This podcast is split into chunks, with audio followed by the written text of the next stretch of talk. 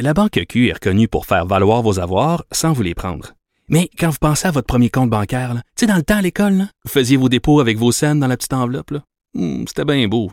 Mais avec le temps, à ce compte-là vous a coûté des milliers de dollars en frais, puis vous ne faites pas une scène d'intérêt. Avec la Banque Q, vous obtenez des intérêts élevés et aucun frais sur vos services bancaires courants. Autrement dit, ça fait pas mal plus de scènes dans votre enveloppe, ça. Banque Q. Faites valoir vos avoirs. Visitez banqueq.ca pour en savoir plus. Pendant que votre attention est centrée sur cette voix qui vous parle ici, ou encore là, tout près ici, très loin là-bas, ou même très, très loin. Celle de Desjardins Entreprises est centrée sur plus de 400 000 entreprises partout autour de vous. Depuis plus de 120 ans, nos équipes dédiées accompagnent les entrepreneurs d'ici à chaque étape pour qu'ils puissent rester centrés sur ce qui compte, la croissance de leur entreprise.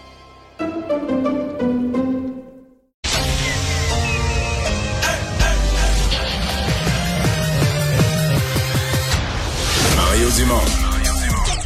Organiser, préparer, informer. Les vrais enjeux, les vraies questions. Mario Dumont. Les affaires publiques n'ont plus de secret lui. Cube, Cube Radio.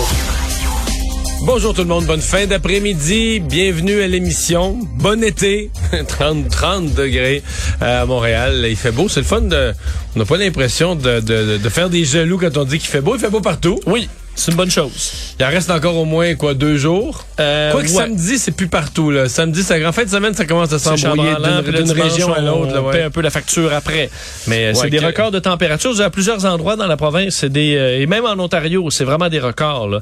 Il faut dire heureusement, c'est pas trop humide, mais euh, la chaleur est vraiment présente et l'humidité va augmenter un peu dans les prochaines heures. Des perquisitions à Laval, on va s'en parler en cours d'émission. Ouais, on voit que les choses ont débloqué quand même rapidement. Là, à la suite des trois fusillades euh, en l'espace de quelques jours, bien, la police de Laval mène des, mené des perquisitions aujourd'hui, deux perquisitions reliées potentiellement aux événements et une arrestation.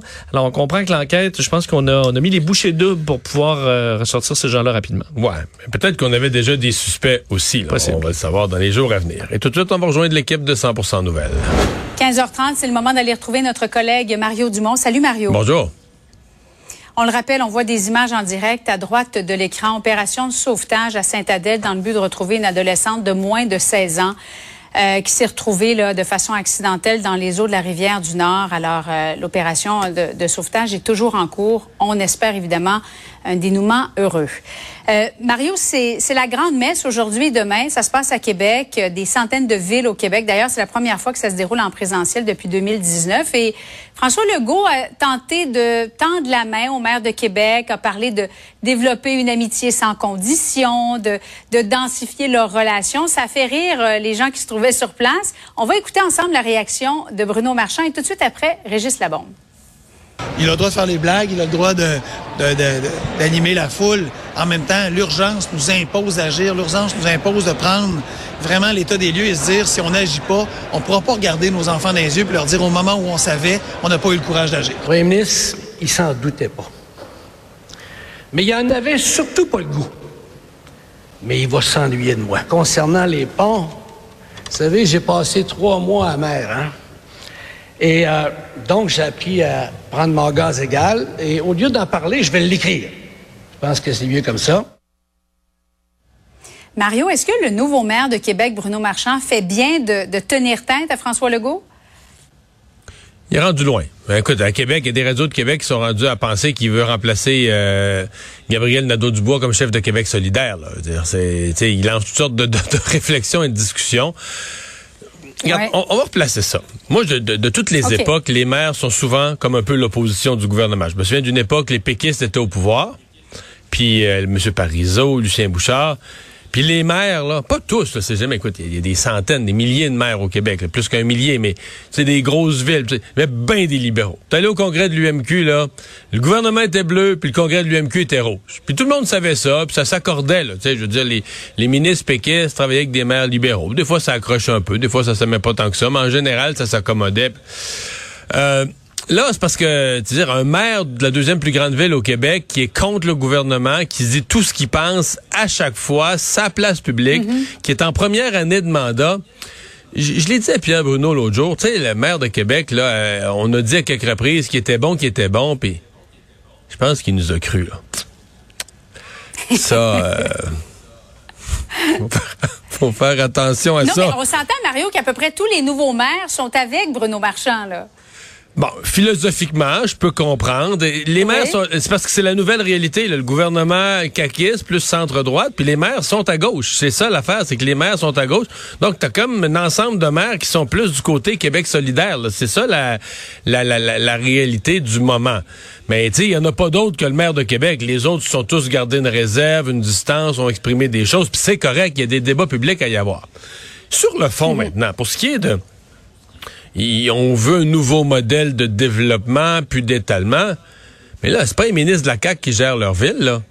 Je veux dire, là, Bruno Marchand va surveiller. J'espère qu'il ne donnera plus un permis de construction pour un bon galop, là. Je veux demain matin, il donne un permis de construction pour un bon galop, puis on réduit toute la gang, là. Parce que c'est ça, l'autre...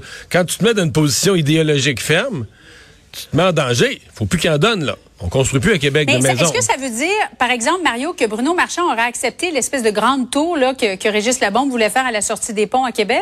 Je sais pas. à Sainte-Foy, Je sais fait, pas, là? sincèrement, faudrait lui demander. Par contre, ce que j'allais dire, Ouais.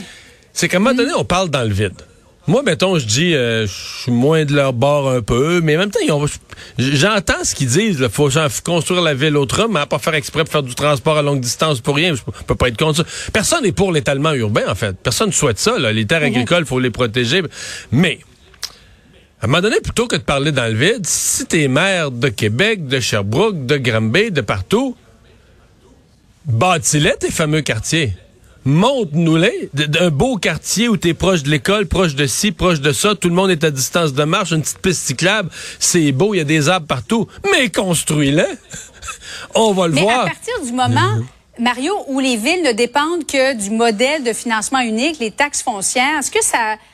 On s'est rendu au bout de ce modèle-là, Non, ils disent toi, que parce ça- qu'il faut donner des services Non, aux- à ces gens-là? tout, tout, tout, tout. Ils disent le contraire, les maires. là. Ils disent que ça maximise les rentrées fiscales, puis ça minimise les dépenses. T'as moins de routes à construire, puis tout ça. Mais mon point, là, c'est Ouais. plutôt que de parler toute la gang de chicaner dans le vide, fais-le. Puis là, ben ensuite, c'est François Legault qui aura l'air fou, qui a un si beau quartier, que les gens se l'arrachent. Tout le monde veut vivre dans ce genre de quartier-là. Puis là, ben, euh, François Legault, lui, aime pas ça. C'est lui qui aura... Mais là, pour l'instant, on parle un peu dans le vide. On dit, ouais, plus d'étalement urbain, OK, on sait ce qu'on veut pas. Quand on dit ce qu'on veut, ben là, on nous parle en des termes généraux de caractéristiques de quartier. Mais euh, vous avez tous les pouvoirs. Là. Dans votre ville, les maires, vous avez tous les pouvoirs. Profitez-en. Montrez-nous ça. Faites-le. Faites-le. Euh, ça va plaire aux citoyens. Ça va être bien reçu, bien accueilli, peut-être. Et là, à partir de là, on, comme on dit, on va parler de quelque chose. Ceux qui auront le mieux réussi, peut-être que Granby va faire le quartier le plus extraordinaire. Toutes les autres villes vont dire, on va citer ça en exemple des quartiers comme à Granby. C'est plus ça mon point, parce qu'à un moment donné, j'ai l'impression qu'on parle, puis on on ne sait plus exactement on parle de quoi, là. Mario Jack Meeting, hier, euh, s'est fait, il y avait un événement à Peterborough, s'est fait agresser verbalement et on était à un cheveu même de, l'agression physique. On va réécouter ça ensemble.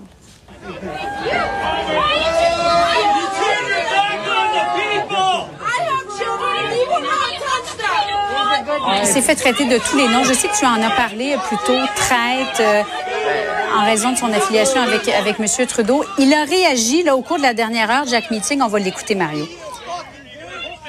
C'était une expérience un des plus tenses, un des plus agressifs dans ma vie politique, mais euh, ce n'est pas quelque chose pour moi qui était surprenant.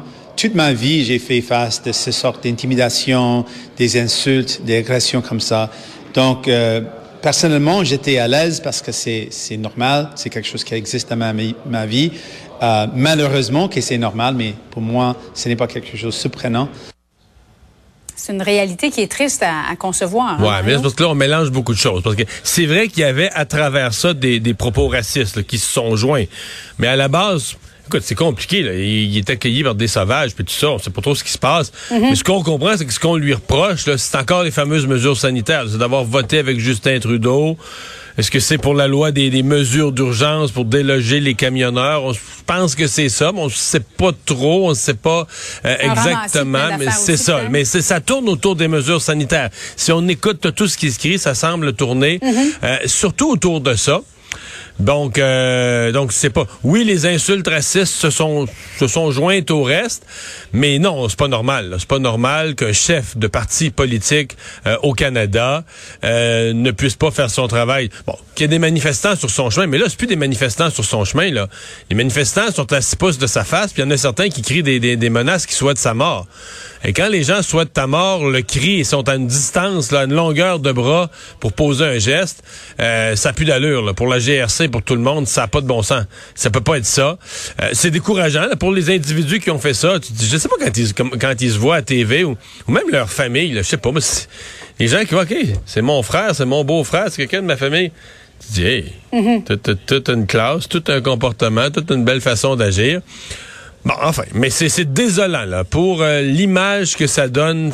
Ouais. C'est absolument désolant et aucun élu ne devrait subir ce genre d'intimidation-là en faisant ton- son travail. S'il est pas bon, il y a des gens dans son comté, ils battront en prochaine élection. C'est la chance qu'on a de vivre dans une démocratie. Débat conservateur, euh, le premier officiel là, qui s'est tenu hier. Euh, on a posé la question à Justin Trudeau, ce qu'il en avait pensé. On va l'écouter, Mario. Nous avons une banque centrale indépendante de la politique. Le fait qu'il y ait un candidat à la chefferie euh, du deuxième plus grand parti euh, à la Chambre des communes du Canada qui ne comprend pas ça ou qui choisit de ne pas comprendre ça, euh, c'est désolant, oui. C'est un signe de manque de leadership responsable. Parce que la Banque du Canada est vraiment dans la mire en ce moment de Pierre Poilievre, un des candidats à la direction du Parti conservateur. Il a même dit, si je suis, si je me retrouve au pouvoir, je vais congédier l'actuel gouverneur. Inquiétant, Mario? Oui, sincèrement, oui. Sincèrement, oui. Mais c'est-à-dire qu'on a décidé au Canada depuis, euh, quoi maintenant, 40 ans, euh, bah, même avant, là, mais on l'a re- reconfirmé il y a 40 ans, qu'on voulait plus jouer avec ça, qu'on voulait pas faire de la politique avec le gouverneur de la Banque du Canada, qu'on voulait garder ça le plus loin possible de la politique. Moi, sincèrement, euh, je trouve ça souhaitable. Je trouve que c'est euh, c'est c'est c'est pour la stabilité financière, la stabilité monétaire du Canada, la confiance mondiale envers notre dollar. Je veux dire, je trouve que c'est pas toujours parfait, mais c'est nettement souhaitable. Alors, faut voir que c'est énorme ce qu'amène euh, Pierre Poilievre en disant, moi, si j'arrive... D'abord, c'est pas clair qu'il aurait, aurait le pouvoir. Monsieur McClum, qui était à la Banque du Canada, a un mandat qui finit en 2027. Un mo- C'est des mandats de 7 ans. Euh, Est-ce que le premier ministre... Probablement qu'il a toujours moyen, mais devrait prendre des gestes... S'il était de, s'il devenait premier ministre, devrait prendre des gestes extrêmes pour congédier le gouverneur de la Banque du Canada. Tu sais, je comprends bien là que Monsieur euh, Poiliev veut dire que Justin Trudeau a trop dépensé, mais c'est une chose hein, de dire que Justin Trudeau a trop dépensé et de faire porter euh, l'odieux au gouverneur de la Banque du Canada, parce que là, évidemment que c'est la Banque du Canada qui finance les emprunts, qui finance les dépenses du gouvernement fédéral, Ouais. mais de faire porter l'odieux de ça, c'est, ça me paraît pas très très très euh, sérieux. Donc, euh, je comprends que Justin Trudeau, quand il regarde le débat, puis il veut mettre le doigt là, sur le point faible du débat, il arrive là-dessus. Mais il y a- il y, a une autre affaire Il quand a même. misé dans- sur le Bitcoin aussi. Tu as Ouais. vu le- les, les dernières données, le, le titre du Bitcoin, Ouais, mais le- tout ce qui est crypto-monnaie, c'est en chute libre depuis quelques jours, mais c'est en chute Ouais. libre, c'est en chute libre depuis six mois. Par contre, euh, Mm-hmm. il y a quelque chose qu'il faut dire aussi sur ce débat des conservateurs, c'est que Jean Charest, c'est un peu, ça devient une vraie farce là, de le voir réinterpréter l'histoire. Tu sais que là, finalement, là, quand il a gouverné le Québec de 2003, de 2003 à 2012, puis là pendant la plus grande partie de Oui. ça, moi j'étais en face de lui. là. Mais là finalement, il réécrit tout ça en disant non, non, moi, j'étais un conservateur, je gouvernais comme un conservateur, ben, toutes les politiques, les budgets, tout ce que je faisais, c'était comme un conservateur. Alors qu'à Comme si l'époque, vous étiez c'est- une équipe à l'époque. ben oui. Alors qu'à l'époque, il s'évertuait à dire le contraire. Puis tout ce qu'on proposait, parce qu'il y avait Oui. quelque chose d'un peu plus proche des conservateurs, c'était la DQ. Puis comment est-ce qu'il disait que c'était épouvantable. Puis tout ce qui était proposé, c'était la fin du monde. Et là, il réécrit toute l'histoire. Puis finalement, les neuf années qu'il a gouverné comme premier ministre du Québec, lui, là, il gouvernait, il s'installait au bureau de premier ministre. Puis c'était de trouver des solutions conservatrices. Puis il y avait une pensée de conservateur. C'est une joke. Pour vrai, ça n'a pas de bon sens. Mario, merci beaucoup. Bon après-midi à toi.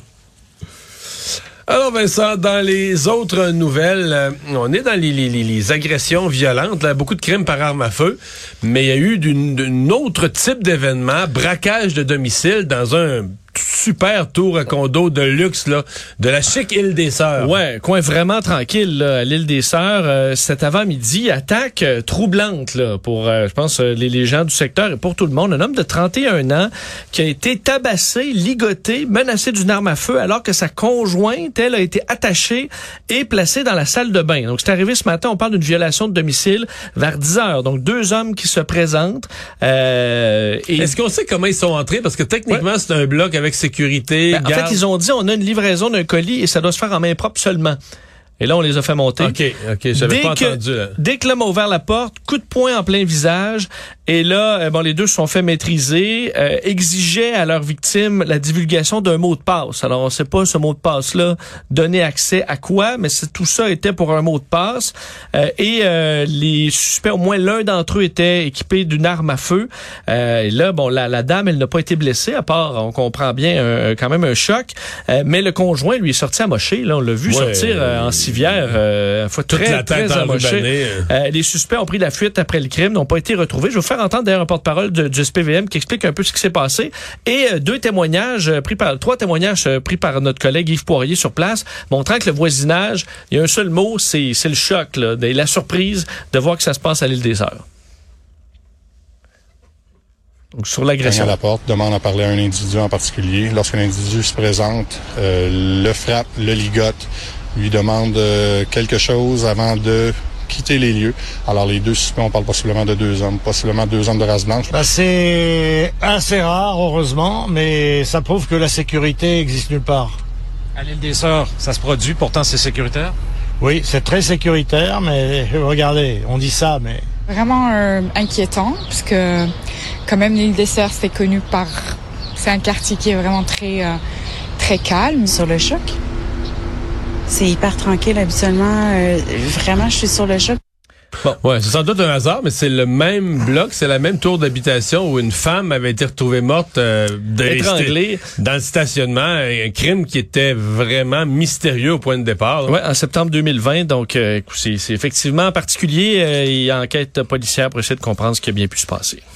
Toi qui t'intéresses toujours à l'espace, euh, tu dois être fasciné par cette nouvelle photo Ben, d'un trou noir dans notre galaxie, la Oui. Voie lactée. Surtout que c'est ça, c'est pas n'importe quel trou noir, c'est le nôtre. Hein, c'est celui euh, lequel on, on tourne autour. Là. Donc le trou noir au centre de la Voie lactée, où tout ce qu'on connaît euh, tourne autour de cet objet-là qu'on n'avait jamais vraiment vu, enfin qu'on n'avait jamais vu du tout. Seulement On peut pas le voir, c'est un trou noir, Ben, c'est pas c'est le vide absolu, Ben, non? c'est ça, et c'est un problème pour l'observation des trous noirs. On peut pas les voir. Par contre, on peut voir juste autour du trou noir, là où la matière se chauffe juste avant de disparaître là, dans l'oblivion. J'ai mal à la tête là. Bon, et là, ça, ça chauffe et ça, ça permet de voir la structure du trou noir. Et là, on vient d'avoir les premières images de ce trou noir, donc chez nous. faut dire que c'est à 27 000 années-lumière. Euh, et euh, bon, l'image ressemble un peu à celle d'un autre trou noir qu'on avait dévoilé en 2019. Là, ça, c'est pas avec beaucoup de détails. Ce qui fascine les chercheurs, c'est surtout que euh, on n'a que des théories, hein, les théories de la relativité et tout ça. Euh, ben là, c'est qu'en en prenant une photo, ben, ça prouve que les calculs sont bons et qu'on comprend bien euh, ce qui se passe dans le monde avec les calculs euh, mathématiques. Et euh, quand même, le travail de 350 astrophysiciens pendant cinq ans pour avoir cette petite photo-là. Euh, et euh, ben, c'est ça, je t'en dirai plus tantôt. Mais c'est quand même assez fascinant, cette, euh, ce développement scientifique. Bilan COVID pour les dernières heures. En terminant, il y a pas mal de pas mal de décès encore. Moi, c'est ce qui me c'est ce qui me surprend, c'est ce qui me frappe quand même. On dit que tous les éléments du bilan s'améliorent, mais beaucoup de décès. Ouais, 25 nouveaux décès euh, encore, donc euh, qui s'ajoutent aujourd'hui au bilan. Le nombre de personnes infectées, seulement 767. On a vu le, le- bon ce chiffre-là baisser. Euh, encore des sorties dans les hôpitaux. On est à 1821 sorties également euh, de, de deux personnes de plus aux soins intensifs. Alors, euh, mais on voit là, Mario, quand même la pression dans les urgences. On dit oui, ça baisse les patients COVID, mais il y a des hôpitaux à 200% de taux d'occupation là. En ce moment, il y a énormément de pression sur le réseau qui provient de tous les autres virus, bactéries qui circulent. Merci.